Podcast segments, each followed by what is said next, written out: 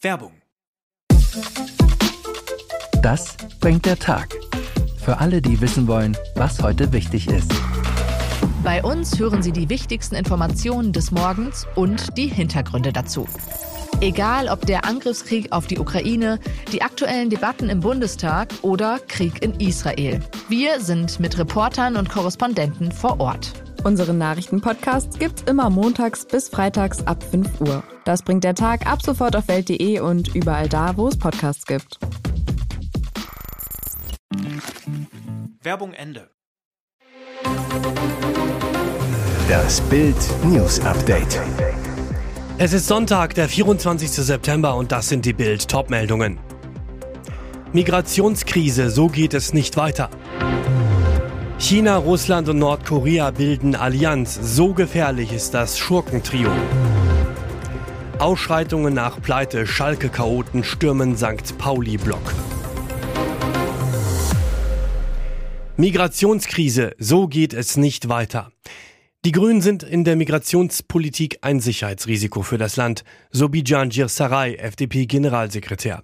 Der Ton ist rau in Deutschland, weil die Zahlen, die die Migrationskrise jeden Tag produziert, beängstigend sind.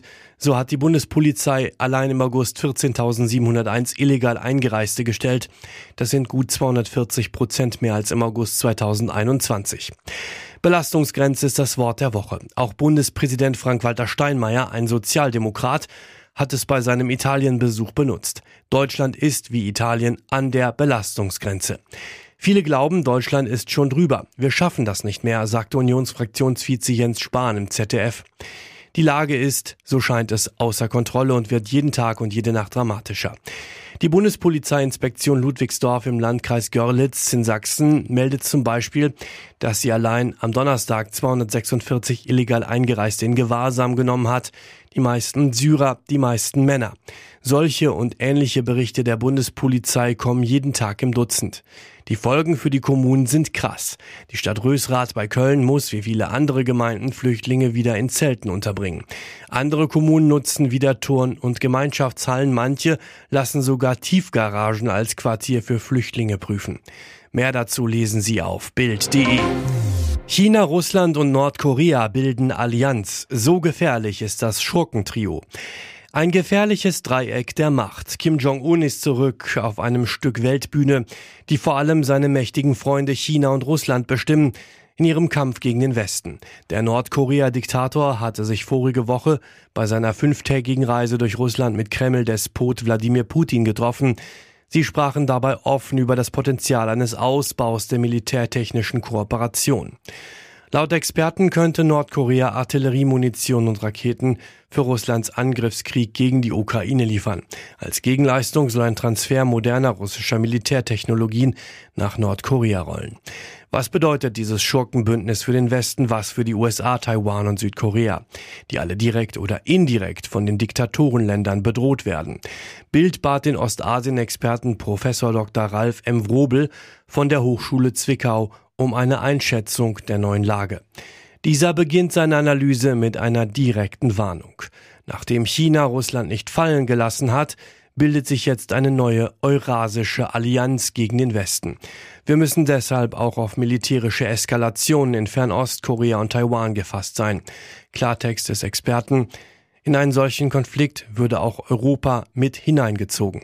Wirtschaftlich würde eine Eingliederung Taiwans in die Volksrepublik China für uns im Westen zudem eine komplette Abhängigkeit im Bereich hochwertiger Mikrochips von China bedeuten, denn ein Großteil derselben wird heute in Taiwan gefertigt, so Rubel.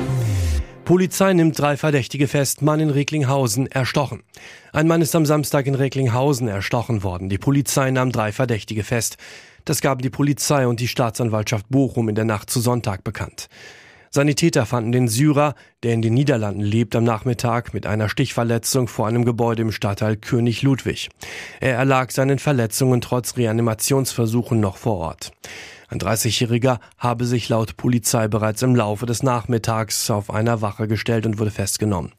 Am Samstagabend nahmen Spezialkräfte in der Nähe des Tatorts zudem einen 28-Jährigen und einen 54-Jährigen fest. Alle drei Tatverdächtigen kommen aus Recklinghausen. Motiv und Hintergründe der Tat sind noch unklar. Eine Mordkommission ermittelt. Ausschreitungen nach Pleite. Schalke-Chaoten stürmen St. Pauli-Block. Hässliche Szenen nach einer bitteren Pleite.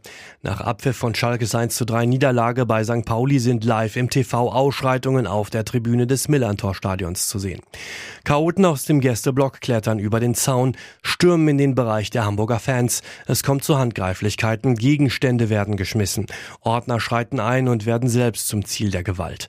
Ein St. Pauli-Sprecher teilte mit, dass bei den Ausschreitungen vier Ordnerinnen verletzt wurden. Anschließend kam es auch außerhalb des Stadions zu Auseinandersetzungen und Flaschenwürfen gegen Polizisten. Einige Schalke-Chaoten wurden dabei festgenommen. Als hätte Schalke nicht schon genug Sorgen. Zuvor hatte sich die sportliche Krise nochmals deutlich verschärft. Die Königsblauen kassierten mit dem 1 zu 3 bei St. Pauli die vierte Pleite im siebten Saisonspiel. Holt Hertha am Sonntag mindestens einen Punkt in Kiel, rutscht Schalke auf den Relegationsrang und steht damit vorübergehend am Abgrund zur dritten Liga. Von dem Aufstiegsversprechen, das Trainer Thomas Reis im Sommer abgab, ist seine Mannschaft meilenweit entfernt. Und jetzt weitere wichtige Meldungen des Tages vom Bild Newsdesk. Ist das schon Wetterchaos? Der September wird mit Rekordtemperaturen enden. Doch was kommt dann? Jetzt gibt es die ersten Winterprognosen. Die große Hitze scheint verschwunden zu sein. Am Wochenende gab es einen Wetter-Kälteknick. Wir gehen nun in Richtung Frühherbst bzw. Altweibersommer. Was bringt uns der kommende Winter? Der Winter 2023-24 soll deutlich zu warm ausfallen. Die mittleren Temperaturen sollen um zwei bis drei Grad über dem langjährigen Mittel 1991 bis 2020 liegen. Das war ohnehin schon ein warmer Zeitraum gewesen. Kein führendes Langfristwettermodell rechnet mit einem kalten Winter. Alle Wettermodelle gehen von überdurchschnittlichen Werten aus, sagt Diplom-Meteorologe Dominik Jung von Wetternet zu Bild. 18,4 Grad ist derzeit die mittlere Temperatur in diesem September 2023. Der bisher wärmste September brachte eine mittlere Temperatur von 16,9 Grad. Wetterexperte Jung. Diesen Wert haben wir derzeit buchstäblich pulverisiert. Er wurde gleich zweimal gemessen, 2006 und 2016. Der September 2023 macht einen auf Sommer und der Sommer ist noch nicht vorbei. Und nächste Woche geht es weiter. Das Altweibersommerhoch könnte dann in der gesamten nächsten Wetterwoche bei uns bleiben und 20 bis 25 Grad bringen. Regional sogar bis zu 27 oder 28 Grad und das in den letzten Septembertagen. Diese Jungs haben Mut bewiesen. Abdi und Ada haben die Entführung eines Jungen verhindert. Für die beiden Schüler sollte es eigentlich ein ganz normaler Nachmittag in Mönchengladbach werden. Die Schule war gerade aus und die beiden waren auf dem Weg nach Hause.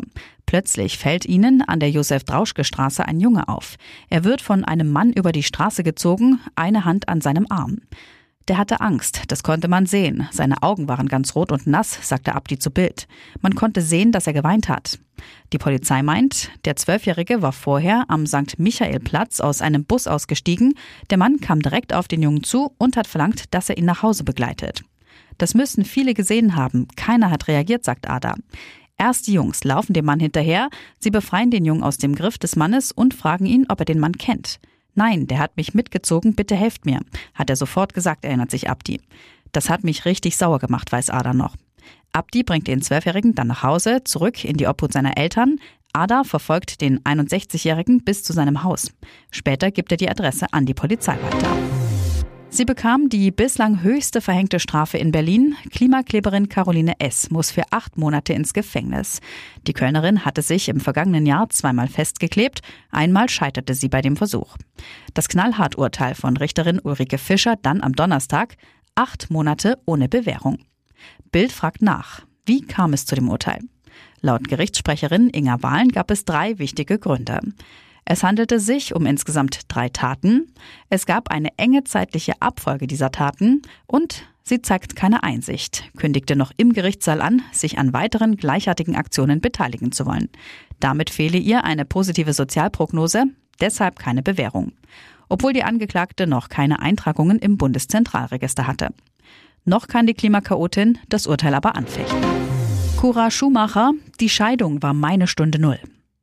Cora Schumacher wurde als Kind meist für einen Jungen gehalten. Vielleicht sei sie deshalb oft drüber, was Make-up und Oberweite angeht, sagt die Ex-Frau von Ralf Schumacher. Und plötzlich ergibt alles einen Sinn. Als Kind sah Cora Caroline Brinkmann, aus der im Oktober 2001 Cora Schumacher wurde, wie ein Junge aus. Meine Mutter hatte sich so sehr einen Benjamin gewünscht.